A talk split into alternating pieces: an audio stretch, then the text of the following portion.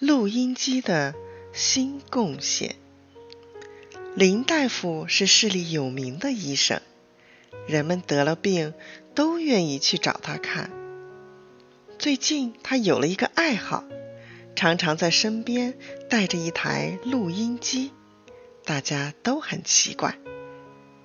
一次，一位年轻的妈妈不幸被汽车撞了，昏迷了五天。还没有醒来的迹象，人们便把林大夫请来会诊。他了解完情况，又检查了病人后问：“病人有孩子吗？”“有，在外婆家。”病人的丈夫回答。林大夫听完，马上回头对录音机说：“录音机，去录孩子的哭声，快去！”录音机立刻照办。不一会儿，录音机就回来了，马上趴在年轻妈妈的耳旁，按下了放音键。哇哇哇！婴儿的哭声立刻响了起来。